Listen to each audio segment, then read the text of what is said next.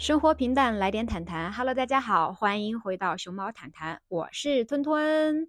今天是我的单口节目，其实本来没有打算做这一期啊，但是最近陆陆续续有收到过一些反馈，发现大家其实在读博期间都各有各的遭遇啊，包括我自己也经历了一些不好的事情，导致情绪非常低迷，非常影响工作效率。啊，对此我摸索了两三个月，才逐渐形成了自己的应对机制。目前对我自己来说是非常有效的。把这些经历经验把它分享给大家，希望大家能够结合自己的具体情况、具体问题具体分析，有选择的对此进行啊借鉴或者是听取。对，呃，我说这些呢，是因为你们不仅仅是我的听众，更是我的朋友。那朋友喽，你知道的喽。就需要互相成为彼此的树洞。你们呢？哎，也偶尔听听我发发牢骚，听我讲讲我的那些看似不靠谱但却十分有用的小妙招吧。嗯，咱们这一期就 relax 一点啊，放松放轻松。这期并不长，然后大家听完再走。我们这期从讨厌的人开始啊。对于其实对于我们这群啊博士生来说呢，讨厌的人无外乎就是两类嘛。呃，要不就是上级，要不就是评级，呃，因为我们其实也没有下属嘛，呃，我们也没有小弟。当然，如果说有一些同学已经开始帮老师呃带师弟呀，或者师妹这种，嗯，其实我觉得他们还算是在评级上面的，就是。呃，你和师弟师妹的关系还没有上升到上下级的这样的一个呃权力的不对等的状态，其实你们还是属于平级嘛。所以我们把这一类的人都归为平级，也就是我们在这一期讨论的啊讨厌的人是分为两类人，一个是上级，一个是我们的平级。那么上级呢，也就是指的是啊导师、小老板等等喽。我想看到标题啊，一定会有人想。你都已经讨厌这个人了，你还要面对他干嘛呀？你还跟他接触干什么呀？走就完事儿了呗。你们这种人活得可真真没意思，一点都不潇洒，很窝囊，还挺没劲的。但是兄弟啊，你听我说，那是因为你在上班，你可以跳槽离职。但是读博和上班不一样，并且读博呃和读硕士的那个自由度其实也是不一样的。你可不知道，我们这一群苦逼的博士狗，几乎是没有用脚投票的权利的呀！咱们不能站着说话不腰疼，对吧？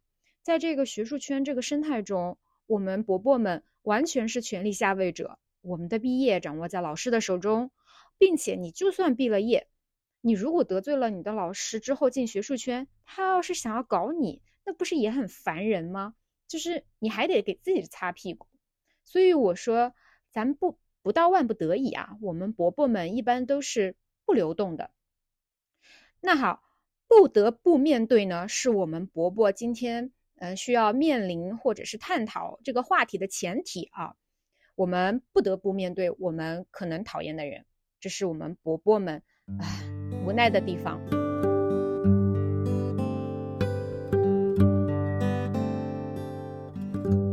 然后说到讨厌的人。我觉得咱们也没有必要完全泯灭人性，说，哎呀，你别讨厌，别去讨厌他们，你心态好一点，你要去热爱他们，去爱爱这个世界。呃，我就想说，人其实都有正常的情绪，嬉笑怒骂，喜怒哀乐，有这种情绪是非常非常正常的。这是我们首先要明确的，不是说你讨厌你的导师，你就是一个罪人了。我觉得几乎百分之七八十的伯伯们都非常讨厌自己的导师或者小老板，所以我们要正视自己的厌恶情绪，不要自己 PUA 自己，觉得自己要爱、崇拜、敬仰你的导师，你才能很好的毕业。其实这个思想也蛮幼稚的，为啥呢？因为成熟的人啊，他是可以和自己不喜欢的人共同合作完成一件事情的。你们是基于利益去合作共赢，而非互相提供情绪价值。我其实，在第二期就讲到过，要提高自己的能力价值，而非一些无用的讨好。这才是成年人世界的社交法则。至于你有能力为别人带来利益的基础上，你还情商高，懂得投其所好的讨好，那么这种人就活该你混得好。你能屈能伸，大概也就是这个意思吧。其实我们扯远了啊。就总而言之啊，我的意思是，你需要正视自己的厌恶情绪。讨厌一个人，不需要有什么愧疚的，你不需要喜欢这个世界上所有的人的。而且因为很多女孩子，我觉得她们一旦讨厌某个男性权威，她们内心首先是自责和自我怀疑，想的是是不是自己有问题？我怎么能讨厌权威呢？我怎么我讨厌了权威还能好好工作吗？我会告诉你是可以。可以讨厌别人，但是你讨厌他们，其实也可以和他们合作完成事情。这是我们长大进入社会被毒打后，生活给我们的启示。那你可能会问，如何和自己讨厌的人相处合作呢？那么我们就正式进入今天的话题。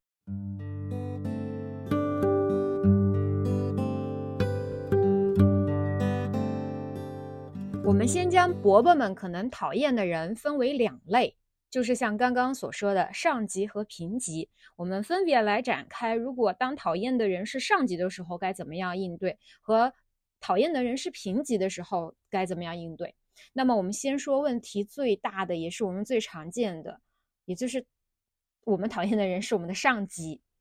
我先来讲几个大家常见的案例吧。呃，第一个呃同学是小 A。那么小 A 的导师呢？他总是天马行空，爱画大饼，每次都口若悬河地给他布置任务，并且又贵人多忘事。每次开会讲的逻辑总在变化，一次一个新花样，但次次都落空。小 A 开题换了无数个 topic，最终都无疾而终。他非常焦虑。后来他自己下定决心，选定一个题目，完成了开题。结果，小 A 的导师把他的想法。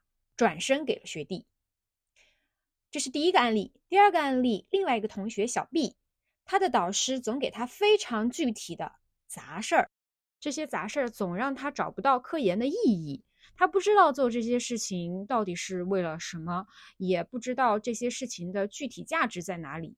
于是他跑去和自己的导师谈话，导师认为，女生心思细致，干这种杂事儿更不容易出错。别看杂事儿小。一屋不扫，何以扫天下？小 B 认为这是性别歧视，却不敢当场反驳，忍了下来，选择相信。久而久之，小 B 的学弟们发了论文，可是他的时间被杂事儿占据，一篇论文也没有。小 B 的导师在会上批评他没有成果，不够努力和聪明。以上两个故事呢，我想大家都或多或少经历过，我们身上几乎都多多少少有小 B 和小 A 的影子。面对这些欺负人的事情的时候，我们第一时间情绪给出的反应是愤怒和委屈。人在愤怒的时候是最经不起反驳的，任何反驳几乎一点就炸，很难让我们真正听进去有价值的建议。这其实也是非常危险的一个状态。当你不容别人质疑你的时候，你很容易把自己推到牛角尖的地步。然后去做一个不恰当的选择。很多人知道自己愤怒不好，所以想要逃避这种糟糟糕的状态，不想去见那些伤害自己的人。但有的时候，我们也知道，就是不得不去见呀，不得不见这件事情，在每一个人心中多多少少都会抵触的，因为那些人他们毕竟是曾经伤害过你的，让你讨厌的人。但是我们仍然还是可以通过一些小妙招，来减少内心抵触的情绪，尽量让自己做到就事论事，然后只听对自己有用的，过滤掉那些 PUA 和精神控制和性别歧视和等等一些伤人的屁话。那么这又如何做到呢？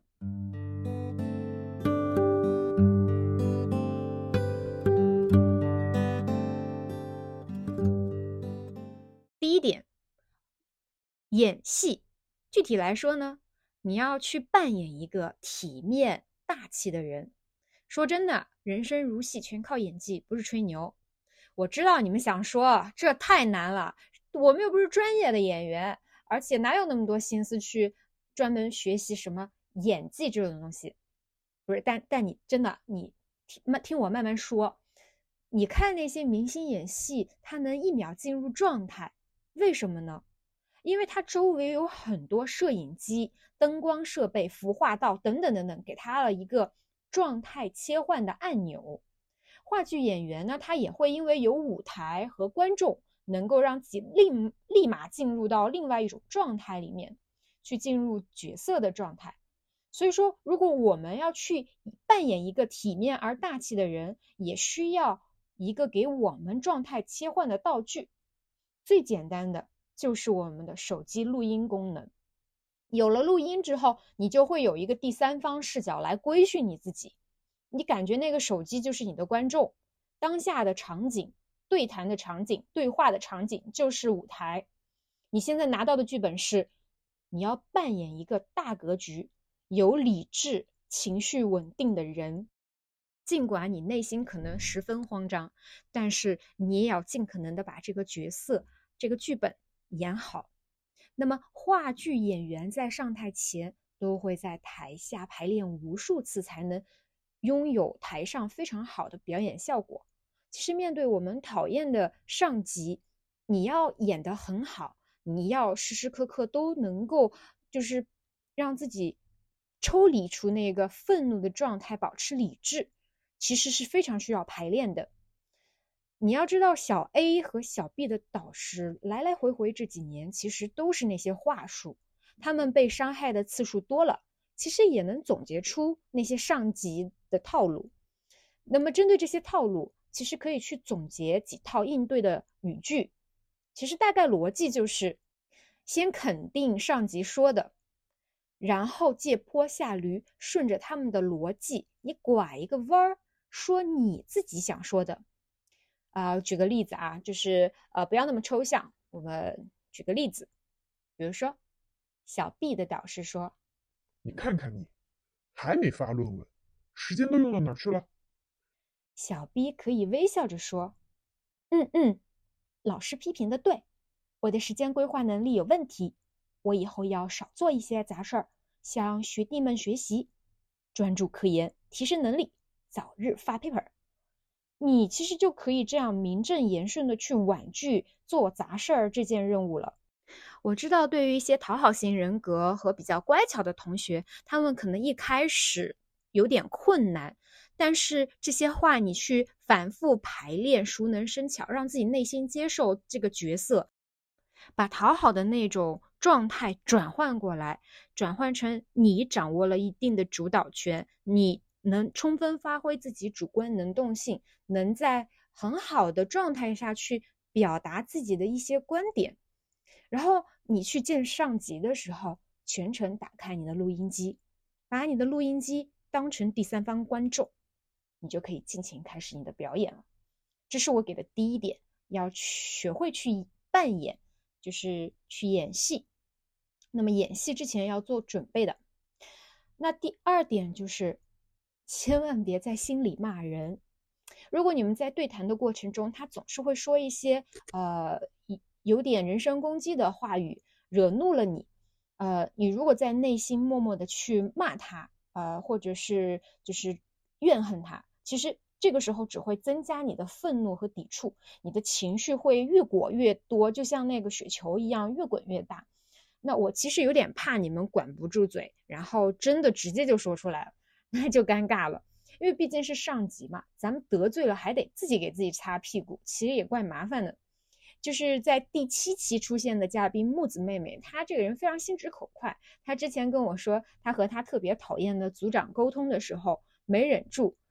就是有一次没忍住，直接对那个组长说了一句：“你放屁。”呃，我其实觉得这个，当然他他自己讲出来的时候，旁观者会觉得蛮好笑的，但其实他自己内心非常忐忑，就是当时一时爽，事后非常慌。呃，这里有一个更好的方式，就是念咒语。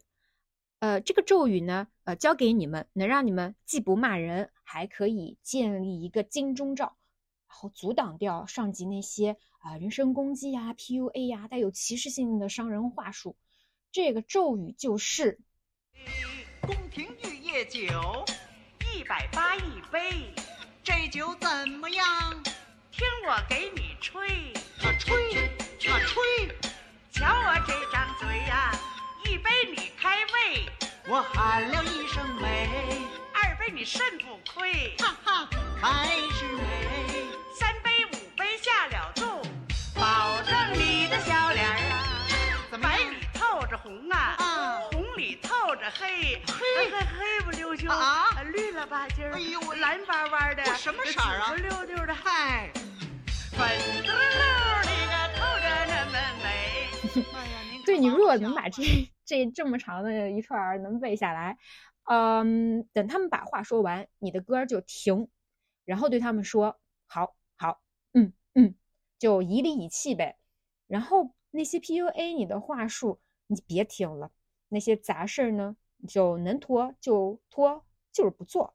至少这样，如果你用段子和喜剧去综合抵消掉心中的那种不满和愤怒，是就是这样稍微缓和一下情绪，总比内心怨恨咒骂来的更有效。你情绪呃，至少让你情绪激动的时候脱口而出的啊、不是你放屁，而是粉嘟噜嘟的透着那么美。对，就至少呃减少这种口误的 概率吧。第二点总结来说呢，就是不要在对谈很愤怒的时候，再在心里面去骂人，说一些负面的话，而是要用一些喜剧和段子这种比较积极的情绪去综合掉啊、心中的那些消极的情绪，让自己整个人的情绪可以保持一个平稳的状态。嗯，那么第三点呢，我们接着说，就是跟我们讨厌的上级谈完之后，我们的内心肯定还是很郁结的嘛，就是很郁闷。那么这个时候就立马去做自己开心的事情，比如说，我觉得我就是立马去听谐星聊天会，去听段子，让自己嘴角能扬起来，微笑，能听点开心搞笑的事情吧。嗯、多把自己的那个状态剥离出来，或者是去找同学聊天儿，出去吃好吃的，然后去跑步锻炼，就把自己那种坏情绪给赶紧消耗掉，让我们能够从这种嗯很郁闷呀，或者很很不爽啊，或者这种呃情绪当中快速的抽离出来。就是你要知道，呃，即便在那个对谈或者是被骂的当下，你很愤怒，但是你要知道，出了那个办公室之后，你是可以快乐的，你是可以拥有获得快乐的权利的。你的标签和你到底什么是你，不是那些呃人身攻击的话术来定义的，而是你自己定义的。就是你你走开那些让你郁闷的场景的时候，你的状态得立马就是抽离出来，能让你抽离出来的这些事情，就又有点像呃我们进去就是进去那个让人呃很难受的办公室的时候，我们就在呃《盗梦空间》的某一层梦中，然后我们带着那个很悲伤的情绪离开了那一层梦的空间，想要让自己回到现实的话，我们要找到一个让自己知道现实和梦境之间的那个陀螺，就是你看见那个陀螺，你就知道你切换，啪，你切换状态了。那你就不要再从那个悲伤的情绪中沉浸在那个呃悲伤的梦中，对吧？你要回到快乐的现实中，那你要自己去找到那个陀螺。这个陀螺，我觉得是因人而异的。那我自己的这个陀螺是听喜庆聊天会，或者是出去呃游泳啊、锻炼啊、包括呃和朋友吃饭，就是这些能让我感到我回到了现实中，我不是那个被就是悲伤情绪和否定自我的情绪笼罩的自己，所以要呃去找到那个让自己呃回到现实的陀螺吧。对，然后最后一点呢，嗯，就是最后的最后，其实如果你实在不喜欢和特别讨厌那个某个上级啊，我觉得时不时的回避一下是可选择的一个兜底条款，就是说给自己一段时间喘息。呃，你可以跟上级说我在忙别的事儿啊，或者是啊今天身体不好去医院了呀，或者最近压力大呀啊等等等等，就是你还是在演戏呗，你何必在乎你自己说的什么呢？你的目的就是想要说减少和呃他就是这种伤害你的人见面的次数，因为在一个不在乎你身心健康的人面前强装自己很厉害，我能干很多事儿，他们其实完全不会珍惜你的付出的。那么这些无用的讨好，都是呃对你本身发展没有价值的话，那么这些东西就是非常没有必要去做的。还是那句话，先把自己做大做强。那么讨好别人，他永远不会雪中送炭，只会锦上添花。呃，多节约点时间搞自己的事情。你想，你一个月被气一次，总比一周被气一次好吧？节约时间就是救自己的命，咱们也不羞耻，很值得做这件事情，点个赞。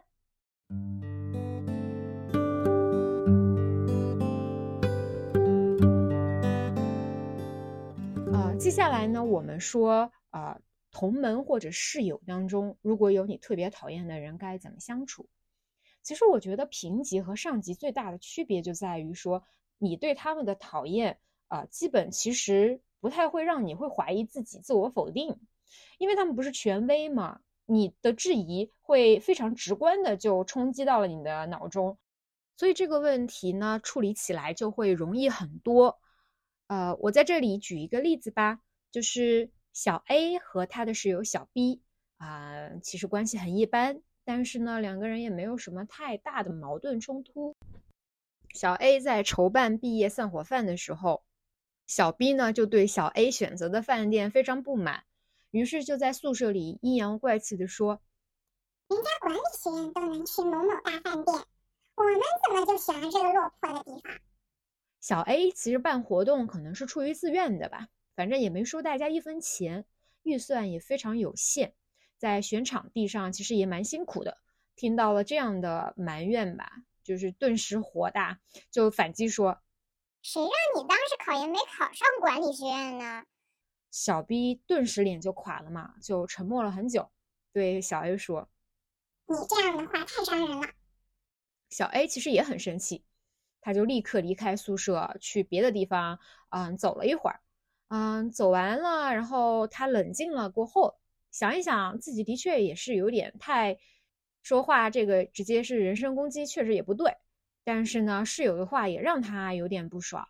于是小 A 回宿舍当面和小 B 说：“对对不起，刚刚我的话的确不礼貌，但是你的话也伤害到了我。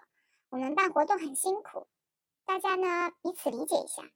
呃，我把话在这说开，也是希望我们别有什么误会。”那小 B 听到小 A 的这这个道歉和嗯坦诚，一下子就偃旗息鼓，觉得也没什么了啊，反倒自己有一点不好意思。那么这事儿也就过去了。其实这个故事就就是引出我即将要说的几点建议啊。首先第一点就是说，你你在跟自己的同级和同龄人产生矛盾的时候，你还是要先看看自己是不是有问题的。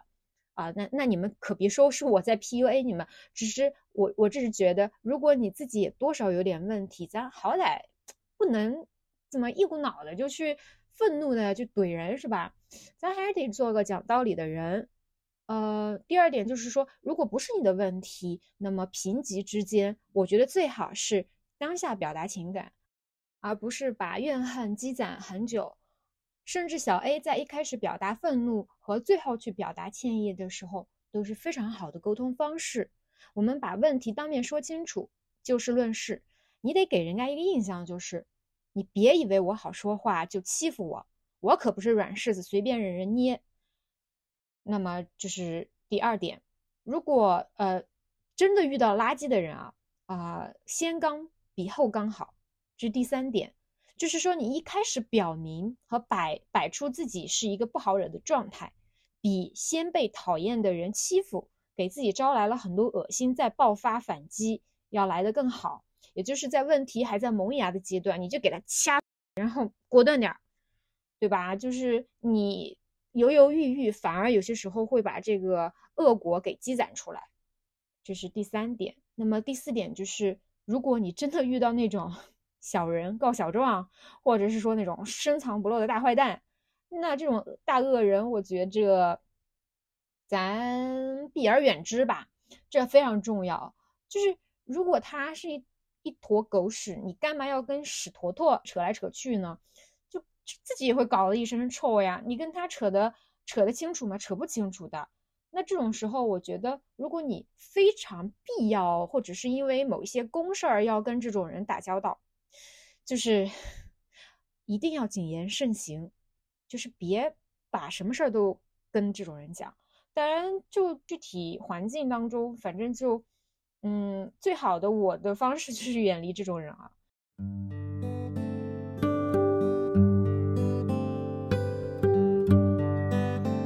以上就是这期的全部内容啦，呃，也感谢大家收听这期的关爱伯伯，希望对你们有那么一丢丢的帮助吧。嗯，目前这一期，呃。是可以在苹果播客和小宇宙上找到我们，也非常感谢目前订阅的三十个小伙伴。我们虽然在世界上各个不同的角落，在不同领域正在为毕业、工作和生活努力奋斗着，我们也不曾见面，但仿佛已经认识很久了。有你们的陪伴啊，吞吞我呢是感到了极大的安慰和不孤单。然后这也是我做播客的初心吧，也希望各位收听愉快。接收我传递过来的正能量光束波，对，然后大家继续在各自的领域乘风破浪吧，咱们下期再见喽。